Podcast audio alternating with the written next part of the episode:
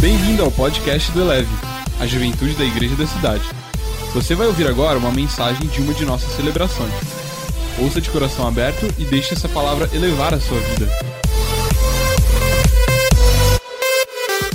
Eleve Conference! Que bom que vocês estão aqui, que alegria poder servir a esse banquete que Deus está proporcionando aqui.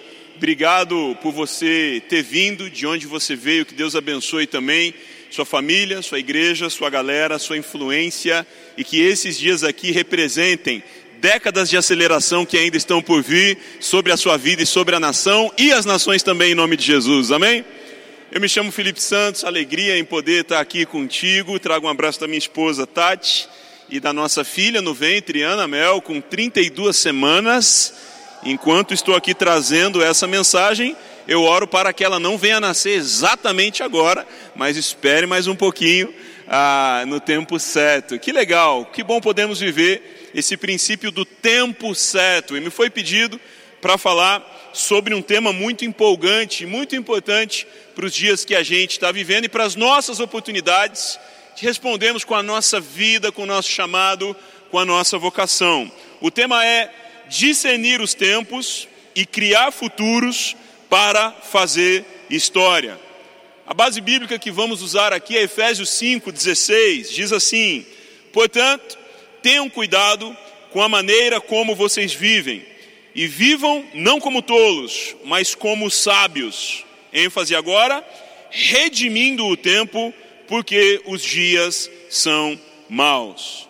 A expressão remir o tempo, aqui, redimindo o tempo, tem a ver com a palavra grega originalmente escrita nessa passagem, que é exagorazo, que significa resgatar, redimir, remir, comprar por um alto preço, dar um resgate completo, assim como Cristo nos resgatou na cruz. Quantos aqui foram resgatados por Cristo? Assim como ele nos resgatou na cruz, ele nos comissiona para resgatarmos os tempos. E para pensarmos em como discernir o tempo, o tempo é uma batalha espiritual. Se estamos falando aqui de discernir o tempo, criar futuros, fazer história, vamos falar sobre discernir o tempo, entendê-lo de uma maneira mais precisa, mais clara. É curioso que na nossa língua portuguesa, tempo é tempo. Não há sinônimos próximos nem necessidades de opções, porque tempo é algo fácil de se entender etimologicamente na língua portuguesa, é algo verbal e linguístico. Mas, no contexto que o Novo Testamento foi escrito, existiam pelo menos três definições gregas para tempo. Cronos é a primeira delas, a segunda, kairos, e a terceira, aion três expressões diferentes com três significados diferentes. Para a gente entender para onde o tempo vai, a gente precisa entender de onde o tempo veio. E assim, isso forma a nossa compreensão e Deus com certeza nos abençoará para termos uma perspectiva mais ampla. Bom, Cronos, o que é Cronos? É esse tempo que para nós em português não é tão difícil de entender: passado, presente e futuro minutos, segundos, horas, dias, semanas, meses, anos. Isso é tempo na nossa definição, não é mesmo? O tempo mensurável, passageiro, que parece sempre insuficiente. E dele derivam as palavras do cronos, cronômetro, cronologia, cronograma. Segunda definição grega de tempo é kairos. Certa vez um amigo fluente em grego, ele é grego de nascimento, me disse: a pronúncia certa é keros Falei, tá demais, o povo crente já nomeou de Kairos. já tem um monte de coisa com o nome de Kairos. Keros, Kairos, quer dizer tempo decisivo, tempo de oportunidade, tempo de propósito. É aquele tempo que não dá para mensurar até a hora que chegue e acontece. Como dizemos, leva muito tempo para algo bom acontecer de repente. A terceira definição, Aion, tem a ver com tempo eterno, tempo perpétuo maior que passado, presente e futuro, é a eternidade, acima desse tempo mensurável. Eu e você fomos criados para sermos eternos. O nosso Deus é o grande eterno Deus. Assim, começamos a entender com mais clareza o que é tempo. E é curioso que nessa compreensão de que o tempo é uma batalha espiritual, quando a gente olha, por exemplo, para a mitologia grega, que não é a nossa regra de fé, mas forma a mentalidade do Ocidente, o termo Cronos derivava de um deus com D minúsculo, que na mitologia grega era um titã. Esse tal de Cronos, ele era muito maldoso. Ele castrou seu pai para não ter um irmão que viesse a concorrer com a sua posição e sucessão. Ele casou com sua irmã, ele engolia seus filhos para não ter sucessores, até que sua esposa irmã o engana, embalando pedras, ele achava que era mais um filho, engole as pedras, seu filho Zeus sobrevive e o derrota. Curioso, e nos aponta para o fato de que, para os gregos, tempo era algo espiritual. E nós não podemos tratar tempo apenas no relógio, no cronômetro, no calendário. Nós precisamos, como Paulo nos disse em Efésios 5,16, redimir o tempo, vencer essa batalha espiritual com a luz de Jesus que está em nós. Você tem a impressão de que o tempo passa cada vez mais rápido, de que o tempo nunca parece suficiente, de que as coisas estão sempre sendo feitas com emoção, de que qualquer distração faz com que o tempo venha se acumular. O tempo, de fato, é uma batalha espiritual. Precisamos ser mais inteligentes que o tempo. E é curioso que há uma definição sobre tempo de um sábio teólogo que escreveu o seguinte sobre o tempo: Agostinho, no caso, Agostinho de Hipona, não o Agostinho da grande família. Ele disse: Se ninguém me pergunta, eu sei. Mas se me perguntam e quero explicar, não sei mais nada. Ou seja, sobre tempo, eu tenho a impressão que, ao mesmo tempo que sabemos, não sabemos. Ou seja, podemos aprender algo a mais sobre isso. E vivemos vitória contra a batalha espiritual, que é o tempo. Há um adágio medieval em latim, contemporâneo à reforma protestante, aqui mencionada pelo pastor Calito, que dizia o seguinte: Tempora mutanto nos et mutamur in illis. Quer dizer, os tempos mudam e nós mudamos com eles. Entretanto, embora isso faça sentido a priori, quando começamos a olhar com essas lentes de que o tempo é uma batalha, a gente percebe algo. Se não transformarmos os tempos, os tempos nos conformarão ou nos deformarão. Paulo escreveu, Romanos 12, 2: Não se conformem com os padrões desse mundo, mas se transformem pela renovação da vossa mente, da sua mente. Nesse mundo, ou a pessoa se conforma, ou se deforma, ou melhor, se transforma. E eu acredito que Deus nos chamou para sermos pessoas transformadas, transformadoras em tempos de transformação. São três dimensões de transformação. Eu acredito que aqui Deus está nos habilitando para sermos a verdadeira autoridade de variância do tempo. e assim podemos superar o que está acontecendo ao nosso redor. Não nos conformarmos, nem nos deformarmos, mas transformarmos. Eu queria compartilhar com você uma estatística que mostra aí um gráfico sobre como as coisas têm alcançado cada vez mais pessoas, cada vez mais rápido. A aceleração do tempo no alcance em massa, quanto tempo levou para cada uma dessas soluções alcançarem 50 milhões de pessoas? As linhas aéreas levaram 64 anos, os automóveis 62, o telefone, a telefonia 50, os cartões de crédito, a eletricidade antes 46, cartão de créditos 28, televisão 22, caixa eletrônico 18, computadores 14, celulares 12, internet 7, Facebook 4, WeChat 1, Pokémon Go 19 dias. E recentemente, as camisetas do Messi no Paris Saint-Germain 30 minutos, numa grande quantidade.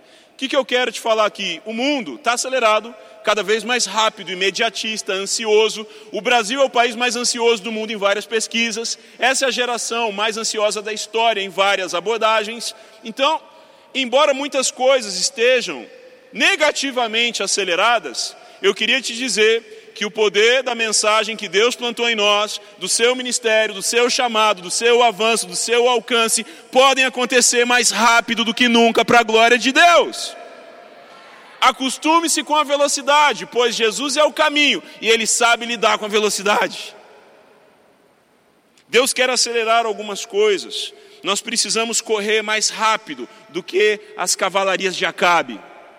E assim, o mundo tem aceleração, mas a gente pode viver uma aceleração que vence essa aceleração. Eu estava vendo no relatório We Are Social do Hootsuite Digital 2021, vou falar mais sobre isso no Lab a, a população mundial cresceu 1% do último ano para este ano, mesmo com a pandemia e com tantas tragédias. O número de pessoas na internet aumentou. O Facebook, que muitos dizem que vai morrer, cresceu e entrou para o clube do trilhão de dólares. Sobre o tempo, há algo que entendemos e há algo que ainda não entendemos. Bill Johnson diz que, para toda compreensão humana, há uma percepção ainda mais profunda no coração de Deus. Nós queremos acessar isso. Então, há oportunidades que foram pedidas, outras estão surgindo, nossa mente se renova, precisamos remir o tempo, esse é um imperativo de Deus para nós. Eu tenho certeza que você lamenta ter pedido alguma oportunidade, ter pedido algum ah, movimento que estava acontecendo mas Deus é o Senhor sobre o tempo e Ele pode também restituir, nos dando novas oportunidades, resgatando, redimindo. Eu acredito que Deus pode fazer o renovo, o de novo e o novo. Aqui na igreja da cidade estamos no ano de avivamento, declarando Abacuque 3:2, faz de novo, Senhor, as grandes obras que fizeste no passado, para que nós também as vejamos. Foi Heráclito de Éfeso quem disse duas coisas muito interessantes. A primeira que ele disse foi: a, a mudança é a única constante. Mudança é a única constante. A segunda coisa que ele disse é: um homem não pode entrar duas vezes no mesmo rio, pois na segunda vez já não será mais o mesmo homem, nem o mesmo rio. Assim como o rio é de água corrente, você também está mudando. Se você perdeu alguma oportunidade, Deus está te transformando e pode remir o tempo. Se você tentou uma porta e não conseguiu, Deus está te dizendo: jogue as redes para o lado oposto numa palavra que Ele te libera. Sob essa palavra, vamos lançar a rede para o outro lado e você terá uma grande pesca. Essa é uma época de grandes transformações, de grandes desafios, mas de grandes oportunidades. E um grande Deus, com uma grande visão, quer te conduzir a uma grande colheita. Jesus disse: Vocês dizem que em quatro meses haverá colheita, eu lhes digo: os campos estão brancos, prontos para a colheita. Tem coisa que você acha que ia acontecer lá na frente, Deus pode acelerar e fazer acontecer antes do que você imaginava. Aleluia. Então, nós precisamos prestar atenção nessa aceleração que está acontecendo. O profeta Amós disse algo que se correlaciona com esse padrão. Veja Amós 9, de 13 a 15. Eis que vem dias, diz o Senhor, em que o que lavra virá logo após o que colhe, e o que pisa as uvas virá logo após o que lança a semente. Os montes destilarão vinho, e todas as colinas se derreterão. Mudarei a sorte do meu povo de Israel. Eles reedificarão as cidades destruídas, e nelas habitarão. Plantarão vinhas e beberão o seu vinho farão pomares e comerão dos seus frutos. Eu os plantarei na sua terra, e dessa terra que lhes dei, nunca mais serão arrancados, diz o Senhor, o seu Deus. Eu não sei quantas frustrações você acumula na vida, mas eu creio do fundo do meu coração na palavra de Deus, em que Deus tem bons desfechos para a sua caminhada, Deus tem boas conclusões, Deus tem bons finais capítulos. Foi Billy Graham quem disse que eu li o último livro da Bíblia e sei que tudo vai acabar bem. Então nós precisamos entender mais essa realidade, fazer sinergia entre o céu, a terra e as mudanças. Sobre o mundo com mudanças, tem algumas coisas interessantes que eu queria citar aqui para vocês também. De acordo com a consultoria KPMG sobre vida profissional, um líder que não se atualiza constantemente desvaloriza 20% ao ano e em cinco anos estará fora do mercado profissional. Logo, a atualização não é uma opção, é um imperativo. Segundo, o Brasil será o quinto país mais idoso até 2030 no mundo. Terá o dobro de idosos que tem hoje até 2040 e poderá ser de maioria idosa em 2060, de acordo com o IBGE. É interessante, vemos que a influência contemporânea nova, normalmente vem pelas novas gerações, mas há estatísticas de que há um envelhecimento global acontecendo, novas possibilidades de longevidade, de acordo com o avanço da biogenética, a engenharia nutricional, entre várias outras possibilidades. Também, a expectativa de vida começará a passar os 100 anos em países desenvolvidos após 2050. Nos dias de Jesus, Jesus foi crucificado em torno de 33 anos de idade. Fontes históricas afirmam que a média de vida, a média, a expectativa média de vida nos tempos de Jesus eram de 40 anos. Hoje nós vivemos algo entre 60 e 80, depende da região do mundo. E algumas regiões chegarão a 100 anos de expectativa de vida média.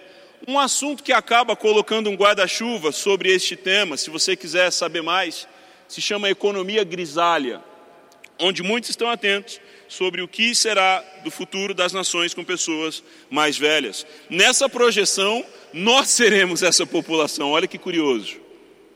Então, a, o Brasil está vivendo uma onda de aprendizagem sobre alguns temas que você está vendo não apenas na escola, na universidade, nas mídias convencionais, mas principalmente nas mídias sociais, não é?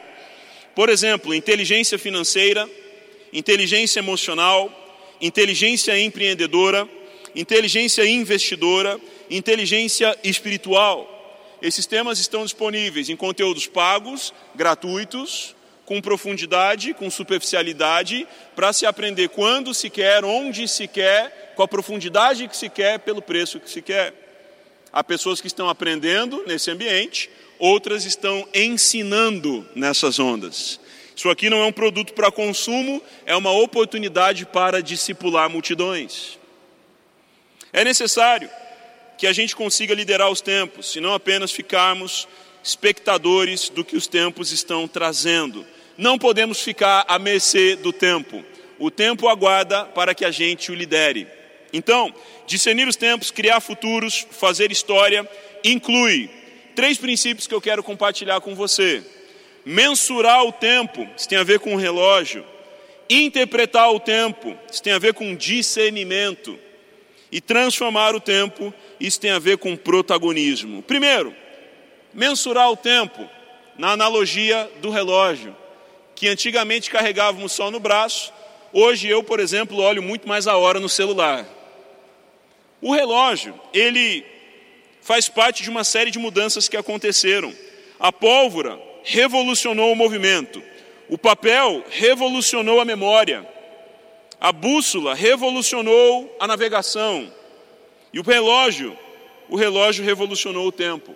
Já imaginou que houveram gerações que não conseguiam medir o tempo? Logo, medir o tempo é uma benção, é um ponto de partida. Salmo 90, verso 12, diz assim: Ensina-nos a contar os nossos dias, para que alcancemos coração sábio. Essa foi uma oração do salmista. Então, para mensurar o tempo, a gente vai precisar de algumas habilidades, estão aí para você na tela. Ter consciência dos minutos, horas, dias, semanas, anos, décadas.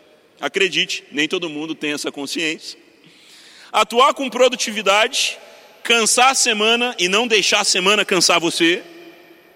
E terceiro, crescer no princípio de modomia, fazer mais com menos. Esse é um princípio bíblico. Segundo, interpretar o tempo. Aí entra o discernimento. A Bíblia diz, está escrito, Mateus 16, 3: E pela manhã vocês dizem: Hoje teremos tempestade, porque o céu está de um vermelho sombrio. Na verdade, vocês sabem interpretar a aparência do céu então, como não são capazes de interpretar os sinais dos tempos? Olha que interessante. Jesus está falando sobre sinais da consumação dos tempos, das mudanças rumo ao desfecho da história. E ele está dizendo: com a mesma tranquilidade, com a mesma capacidade que você interpreta que vai chover, que vai anoitecer, você precisa interpretar os sinais dos tempos. Deus deseja nos habilitar com discernimento dos tempos, como os da tribo de Issacar aconselhavam o reino de Israel para tomar decisões assertivas. Deus quer te dar isso, não é algo que Ele está poupando, escondendo, Ele quer te dar. Interpretar o tempo, discernimento tem a ver com três atitudes: crescer no discernimento das épocas, estações e tendências. Também compreender e comunicar com contextualização. Contextualização é chave para os nossos dias. No ministério de Jesus, o mundo estava, na época da revolução do trabalho, que se chamava, hoje pela história, revolução agrícola. Então, suas parábolas têm a ver com conexões do campo, do reino vegetal, porque era a revolução de trabalho vigente. Depois dela veio a revolução científica após a Idade Média, a primeira revolução industrial no século XVIII, a segunda no século XIX, a terceira no século XX, a quarta revolução industrial que inaugurou a era digital no século XXI em que estamos como parábolas que falavam para um mundo de trabalho agrícola, podem nos ensinar sobre contextualização no mundo de revolução digital.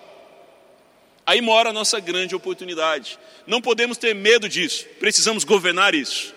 Deus te habilitou e te deu dons para governar nas oportunidades desse tempo. Você não andará atrás, você andará à frente com velocidade. Eu não sei quanto tempo você perdeu, mas eu sei o tanto que Deus quer te acelerar. Às vezes, o nosso desespero por ter perdido tempo pode ser revestido em aceleração, coração aprendiz, velocidade, excelência. Que coisa boa. A vida industrial do século XVIII, que nos trouxe até aqui, ela era baseada em algumas etapas que cada vez farão menos sentido no mundo ao nosso redor. Por exemplo, na era industrial, as pessoas viviam, ainda vivem, com algumas sequelas industriais, como por exemplo, uma idade para estudar, uma idade para trabalhar, uma idade para repousar e viver a vida, chamada aposentadoria. Mas como a gente pode equilibrar tudo isso com paradigmas tão diferentes? Quantos aqui trabalham remotamente, seja home office alguns dias ou integralmente, ou estudam à distância também? Levante sua mão. Muitas pessoas já não têm uma dependência total de um ambiente físico. Isso, na verdade, é só a ponta do iceberg, né? Então, essa divisão industrial de uma idade para estudar, uma idade para trabalhar, uma idade para aposentar, fará cada vez menos sentido. Uma idade para trabalhar. É possível trabalhar em todas as idades, porque hoje ficou popular a questão de descobrir seu propósito. E, aliás, a aposentadoria já não é mais sustentável na Europa, nos Estados Unidos e no Brasil mais recentemente. Não dá para planejar uma vida esperando a aposentadoria. Também, sobre uma idade para estudar, o mundo muda tão rápido e nós precisaremos de microaprendizados velozes, fatiar a carreira em diversos temas e habilidades, atualização como um imperativo e não algo opcional. Esse termo se chama lifelong learning, aprendizado para a vida toda.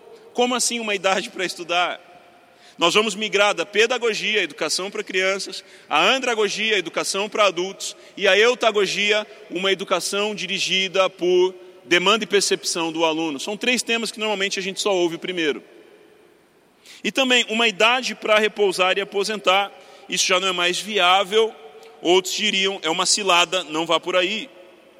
Então, na sociedade industrial produzia-se bens materiais. Hoje, na sociedade pós-industrial, cresce a produção de informação, dados, material intelectual. As redes sociais viraram mídias sociais. O que era rede social? Para quem já teve Orkut, MySpace, né? Artefatos jurássicos aí.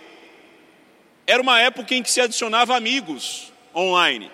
Se 30 pessoas desconhecidas adicionassem alguém no Okut, ou havia aquele dedo duro que falava quem visualizou o perfil, a pessoa ficava assim, tinha até um termo, estão me stalkeando, estão acompanhando minha vida no mundo das redes sociais. Mas as empresas foram para as redes sociais, anúncios pagos, algoritmo, uma revolução de marketing de conteúdo, do marketing 3.0 para o marketing 4.0. E o que, que isso gerou? Se na época da rede social 30 estranhos me seguindo eram stalkers, na era da mídia social, 30 pessoas te seguindo, daqui a pouco, imagina uma notificação 30, você olha 30 notificações, deixa eu ver, 30 pessoas te seguiram. Não, não dá mais aquele senso de perseguição, dá aquele senso de, opa, peraí, estou virando influência. Os humilhados finalmente foram exaltados.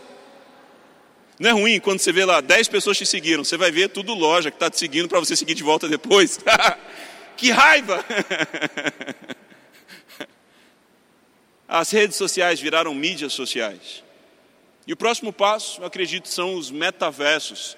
Essa geração que hoje está jogando Fortnite, Minecraft, Free Fire, Roblox, daqui a pouco serão jovens adultos com poder de compra e vão querer experiências não lineares como o e-commerce e o Zoom, mas com realidade virtual, realidade aumentada, o que a gente chama de realidade mista. A gente precisa interpretar essas mudanças. Não é sobre olhar para isso e falar, é bom ou ruim? Uma plaquinha com a nota, 7,5, 8, 6, gostei, não gostei. Não, não. Qual é o impacto disso? O que é fumaça e o que realmente é verdade. Então, nós precisamos transicionar. A era industrial passou, a era agrícola passou, essa é a era digital. E acima dela é a era da bondade de Deus em que Ele está procurando salvar o mundo para que venha um grande avivamento nos últimos dias. Terceiro e último, transformar o tempo. Isso é protagonismo. Você sabe que existem posicionamentos diferentes das pessoas em meias oportunidades. Há quem diga que um copo com metade de água, para um pessimista, está meio vazio, para um otimista, está meio cheio, para um realista, há água, para um oportunista, opa, vou beber a água. E para uma pessoa protagonista, ela poupa água, serve água, preserva a água, viabiliza a água, porque ela não apenas é o que as cartas desse mundo dão no jogo, elas não se tornam um poste, elas são um IP amarelo. A pessoa protagonista ela não aceita o rótulo de pessimista, que para toda a solução vem um problema. Não aceita o rótulo de realista, que tentou ser otimista, mas parou no, re, no realismo não é uma pessoa meramente otimista, ela é uma pessoa que também não é oportunista e que não sabe o seu lugar. Jesus disse: quando você for a um banquete, não sente nos assentos de honra, sente mais lá para trás para que alguém te chame, porque vai ser extremamente constrangedor. Você sentar na frente alguém mandar você ir para trás. Você não pode aceitar o rótulo de pessimista, realista, oportunista ou de otimista mas acima de tudo nós precisamos ser protagonistas. Jesus disse: vão, ou seja, a gente tem uma missão. Você não é otimista sobre o Evangelho, você é protagonista em Jesus com o Evangelho, co-trabalhador. Nós não estamos cruzando os dedos para que Jesus salve o mundo, nós temos a certeza, foi dito na cruz: Tetelestai, está pago, está consumado, está quitado, está zerado. Quando Jesus diz que algo acontecerá, considere combinado, entre na agenda e flua até que aconteça. Se ele disse, farei, considere feito. Transformar o tempo, protagonismo. Daniel 2, de 20 a 22, diz assim: dizendo: Bendito seja o nome de Deus, de eternidade a eternidade, porque dele é a sabedoria e o poder. É ele quem muda o tempo e as estações. Olha que chave importante remove reis e estabelece reis. Ele dá sabedoria aos sábios e entendimento aos inteligentes. Ele revela o profundo e o escondido. conhece o que está em trevas e com ele mora a luz. Uau! Imagine uma compreensão coletiva dessas verdades na Babilônia. David Kinnaman é quem diz que nós estamos numa era em que há uma Babilônia digital. Esse poder de Deus continua disponível até hoje. O mesmo Deus que Daniel e seus amigos serviram é o Deus que nós servimos. Para transformar o tempo com protagonismo, tem três chaves aí. Viver com atitude de antecipação para governar, aqui dizemos que quem se antecipa governa. Estabelecer conexão com pessoas, pontes em dias de muros. Proteger seu foco, pois foco enriquece o tempo. Sabe qual é o ativo mais caro do nosso tempo? Não é uma moeda, não é uma moeda digital, é a atenção. A atenção é o ativo mais caro do século 21. Só que se a atenção é cara, quer dizer que há muita desatenção e distração aí fora. Nós vivemos na economia da atenção? Sim, mas também numa era de distração para muitos. A atenção nunca foi tão escassa, tão rara. A história diz que um dos pioneiros em estudos sobre os tempos eram os astrônomos babilônios, há mais de 2.500 anos atrás, ou seja, nos tempos dessa declaração bíblica do livro de Daniel. Então, eu acredito em algumas reflexões finais que serão importantes para nós, para vivermos com história e com glória. Reconheça os atrasos pessoais e coletivos da sua realidade. Reconheça os seus atrasos pessoais, os atrasos coletivos, para que se possa haver mudança. A mudança acontecendo do lado externo. A pergunta é: a mudança acontecendo do lado interno? Foi Jack Welch, ex-CEO da GE, que disse: quando a mudança é mais rápida do lado de fora do que do lado de dentro, o fim está próximo. Então, eu queria contar para você um relato muito triste, porém com bons aprendizados e lições. Alguns anos atrás, um avião partia do Rio de Janeiro para Paris, um voo da Air France. E para aquela nave específica, as equipes técnicas tinham enviado um e-mail dizendo que um tubo de medição de altura poderia vir a congelar-se, desregulando totalmente a medida de altura daquele avião. Caso isso acontecesse, não era para entrar em desespero, pois não queria dizer que o avião estava perdendo altura, era um instrumento que estava com problema. Naquele voo tinha um piloto, o copiloto e um piloto em treinamento. O que aconteceu? O piloto levantou o voo do Rio de Janeiro, quando estavam a uma maior distância no Atlântico, ele passou para o copiloto e para o piloto em treinamento e foi para o fundo da nave dormir. E isso é uma prática, não quer dizer que está errado. Aqueles tubos congelaram e toda a regulagem de altura para aferir a altura da nave foi totalmente perdida. E o copiloto e o piloto em treinamento se desesperaram e começaram a puxar o manche para tentar ganhar altura, mas eles não estavam perdendo altura. Com isso, a nave começou a apontar tanto que ela entrou numa posição que tecnicamente se chama stall, ela perde toda a influência da aerodinâmica e começa a cair igual uma folha de papel. Com aquela queda, as pessoas começaram a gritar no avião. O piloto acordou, correu para o cockpit, abriu a porta. Em poucos segundos, ele leu os instrumentos. E está registrado na caixa preta que foi encontrada muitos meses depois para sofrimento dos familiares. Deu tempo de gravar o piloto dizendo assim: Não, não é isso, na verdade é. O avião caiu. Não deu tempo deles tomarem uma medida corretiva uma das maiores tragédias da aviação comercial contemporânea. O que, que a gente aprende aí dentro? Comunicação, conexão geracional, pedir ajuda. Todos somos aprendizes. Sabia que muitos acidentes de funções técnicas acontecem porque alguém teve vergonha de pedir ajuda e parecer um profissional menos qualificado? Teve medo de pedir o manual e parecer um profissional menos habilitado? Eu estava dando treinamento para uma grande indústria do Brasil e eles estavam contando como é dar notícias para familiares quando seus entes queridos falecem numa posição de trabalho de risco.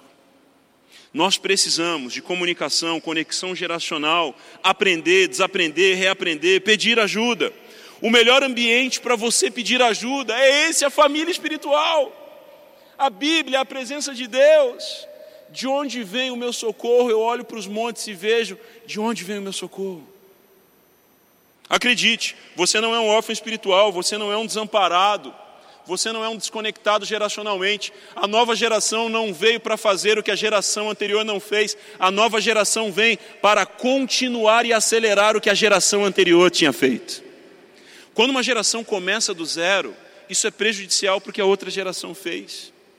É necessário uma passagem de bastão, uma noção de sucessão, cumprindo lacunas geracionais, sociais, tecnológicas de uma geração e de uma sociedade. Deus deseja realizar o exponencial através de pessoas que dizem sim. E em novas gerações ele traz o de novo, o renovo e o novo. Eu estava me lembrando do efeito Bilbao. Eu não sei se você já ouviu falar do efeito Bilbao. Nessa primeira foto é o Museu Guggenheim em Nova York, fundado pela Fundação Solomon Guggenheim. Eles são descendentes de judeus. Um dos maiores museus do mundo. E eles decidiram na década de 90 abrir um novo museu fora dos Estados Unidos, provavelmente na Europa. Diversas cidades famosas pela arte, pelo turismo, decidiram se candidatar, mas eles escolheram uma cidade um tanto impopular chamada Bilbao, na Espanha, que estava vivendo uma decadência da indústria metalúrgica, como muitas cidades estão vivendo no Brasil hoje. E com a ida daquele museu para Bilbao, muitos desacreditaram mas o efeito do museu em Bilbao, está a foto aí também, gerou esse efeito que produziu nova economia, novas possibilidades, criatividade na cidade. E hoje, Bilbao é um dos destinos mais visitados por conta de uma iniciativa que mudou a atmosfera e a realidade. Eu acredito que a nossa missão passa por, primeiramente, evangelismo, plantação de igrejas, ação social, alcançar os povos não alcançados, sem dúvida nenhuma, mas também deriva para iniciativas que você e os seus irão liderar. Curadoria de teatros, galeria de artes, fundar um hospital, inaugurar uma escola, uma universidade, para que todas as esferas de influência da sociedade sejam redimidas e deem glória a Deus que é digno. Essa é a sua missão, esse é o seu chamado. A sua vocação envolve seus dons e também a sua profissão. Me chamou a atenção também, e aqui eu já caminho para concluir, no museu chamado Library Congress, cidade de Washington DC, capital administrativa dos Estados Unidos. Eles têm um domo com figuras ah, da história atribuindo assuntos a povos ou comunidades. E nesse lugar de destaque, numa das cidades mais importantes do mundo, existem figuras dizendo que o Egito é o responsável por textos escritos. Não quer dizer que é uma verdade absoluta. Judéia, religiões. Grécia, filosofia. Roma, administração. Islã, física. Idade Média, línguas modernas. Itália, belas artes. Alemanha, imprensa. Espanha, exploração. Inglaterra, literatura. França, emancipação. Estados Unidos, ciência. E a pergunta que não quer calar é essa: qual marca deixaremos na história da sociedade? Eu queria te dar uma boa notícia. Jesus já marcou a história da humanidade e nos comissionou para marcarmos a história da sociedade. Curioso que talvez você não conseguiu uma porta de emprego um dia, mas eu queria te dizer que as comportas do céu estão abertas sobre você com possibilidades abundantes. E onde um dia foi falta, será sobra e transbordo para você abençoar outros. Há pessoas que demoraram muito para conseguir um emprego. Sabe o que vai acontecer com essa pessoa? Seu protagonismo de vocação vai levá-la a poder dar emprego para muitas outras. Há pessoas que viram falta de recursos, elas multiplicarão tantos recursos que elas poderão distribuir recursos. A Bíblia diz em Deuteronômio 8,18: Lembrem-se do Senhor, o seu Deus, pois é Ele que nos dá poder para produzir riqueza. Deus te deu o poder para produzir riqueza. Isso não é materialismo, não é superficialidade, é um poder espiritual que alguns povos milenares já levaram a sério e nós precisamos levar também. Então, As nossas principais lições com essa reflexão aqui são essas. Nós não podemos ser liderados pelo tempo, nós não podemos apenas liderar no tempo, nós precisamos liderar o tempo. Há um provérbio oriental que diz: tempos difíceis criam homens fortes, homens fortes criam tempos fáceis, tempos fáceis criam homens fracos, homens fracos criam tempos difíceis. Você consegue perceber um ciclo? Pessoas resolvem problemas, uma outra geração não valoriza, gera problemas e precisa vir uma geração que resolve também de novo. Atos 2,17 diz assim: E acontecerá nos últimos dias, diz Deus, que derramarei o meu espírito sobre toda a humanidade. Os filhos e as filhas de vocês profetizarão, os seus jovens terão visões e os seus velhos sonharão. Jovens espontaneamente podem ter sonhos pela idade, os mais velhos espontaneamente podem ter visão pela caminhada, mas o Espírito Santo de Deus supre, e o jovem que naturalmente teria sonho tem também visão. O mais velho que naturalmente teria ah, uma visão terá sonhos também, porque o sobrenatural vem para expandir as nossas possibilidades. Foi Albert Einstein quem disse que uma mente expandida não pode retroceder. Deus quer expandir a sua mente, te renovar. No decorrer dessa mensagem, provavelmente 360 raios caíram na terra, 18 pessoas morreram de fome, 250 bebês nasceram, já recebemos ao menos um novo e-mail e cerca de cinco mensagens de WhatsApp chegaram aproximadamente. Não vamos deixar esse tempo caótico, corrido e decadente nos liderar. Vamos discernir os tempos, criar futuros e fazer história. E eu concluo com Jeremias 29, 11. Entre as possibilidades do mundo, há futuros no plural. Olhar milhões de possibilidades, diversos desdobramentos vão acontecer, diversas variantes de tempo podem acontecer, mas em Jeremias 29, 11, especialmente, na NVI tem uma tradução que eu acho que pode nos abençoar muito e selar essa mensagem nos nossos corações. Porque sou eu que conheço os planos que tenho para vocês, diz o Senhor. Planos de fazê-los prosperar e não de lhes causar dano. Planos de dar-lhes esperança e um futuro. Fique de pé no seu lugar, eu quero orar sobre o seu um futuro que está em Deus, não varia, não oscila, e entre vários futuros possíveis, Ele tem um futuro para você. Dedique-se a esse um futuro. Provoque esse um futuro. Construa esse um futuro ao lado de Deus, porque nele o melhor está por vir. Pai, obrigado, porque o Senhor é Senhor sobre o tempo. Obrigado, porque teu é o reino, o poder e a glória para sempre. O Senhor nos conhece desde a fundação do mundo, nos planejou nos criou no ventre da nossa mãe para propósitos. Nós não nascemos para remuneração apenas, não nascemos para reconhecimento e status, não nascemos para uma quantidade de seguidores ou influência reconhecida na terra, nós nascemos para um chamado, uma vocação, um reino. Nós nascemos para a tua influência ser conhecida na terra. Senhor, juntamos agora todos os nossos fracassos, todas as nossas dúvidas, todos os nossos atrasos e te pedimos, nos incendeia com aceleração, atualização, para discernirmos os tempos, para criarmos esse futuro que o Senhor tem e para também fazermos história. Nós acreditamos que os tempos que vivemos não são apenas obstáculos, acima de tudo, são oportunidades. Inaugura um novo tempo de sonhos, visões, dons, habilidades diferenciadas que produzirão grande impacto sobre a nossa comunidade, sociedade e as nações. E que tudo isso vire um legado, passado como um bastão, para a próxima geração. Pois eu creio que o que estamos fazendo é maior do que nós, é maior do que os nossos tempos, e o Senhor fará dar certo, no nome do Pai, do Filho e do Espírito Santo de Deus. Amém, amém e amém. Deus abençoe. Elevou sua vida? Compartilhe. Se você quer tomar uma decisão por Jesus, ser batizado, servir no Eleve ou saber algo mais, Acesse elevesuavida.com ou envie um e-mail para juventude@elevesuavida.com. Que Deus te abençoe.